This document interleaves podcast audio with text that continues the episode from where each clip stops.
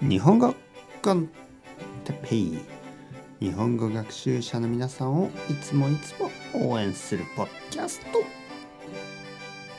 今日もどっちのショー？日本語どっちのショーですね。はい皆さんこんにちは。日本語コンテッペイですね。元気ですか？えー、っとどっち聞いてます？どっちどっちどっち？はい。実は本当に効果的な勉強方法です。まあ人によっては先生ちょっと簡単すぎますよっていう人がいるかもしれないけど本当に大事なことです、えー、日本語でちょっと想像するちょっと考える。これが大事ですから。はい。今日もやっていきましょう、えー、この質問は僕が考えてますからね。はい、僕は考えながら話してるんでオリジナルの質問です。はい。じゃあいきますよ。まず肉と魚どっち？肉と魚どっちですか？えー、どっちも食べないですか？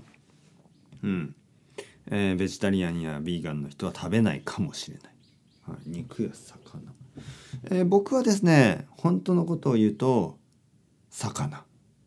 えー、理由はですね味だけじゃない。味だけじゃなくて食べた後魚の方がこう軽い感じがしますね。肉はちょっと重い感じがします。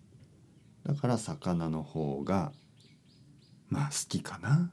味はね肉も好きなんですけどやっぱり食べた後のこう軽さ重さ、お腹がちょっと苦しい感じがしますね。肉を食べると。うん、じゃあ次の質。問次の質問はえー、E メールと手紙どっちが好きですか？手紙。はいラブレター。ね。えー、ちょっと手紙は普通じゃないですよね。あのだからロマンティックですよね。あのラブレターをもらうと。だけどねちょっと怖いですよね、えー、なんか知らない人からあのあなたが好きです。結婚してください。みたいな紙の手紙をもらうとちょっと怖いですよね。E メールだったらまああのディリート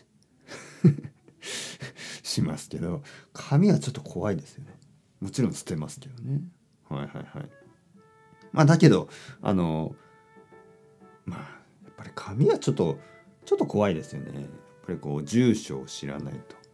いけないしね。はい、ちょっと怖い話になりました。えー、っと、じゃあ、テニスとサッカー、どっち？はい、テニスとサッカー、どっちが好きですか？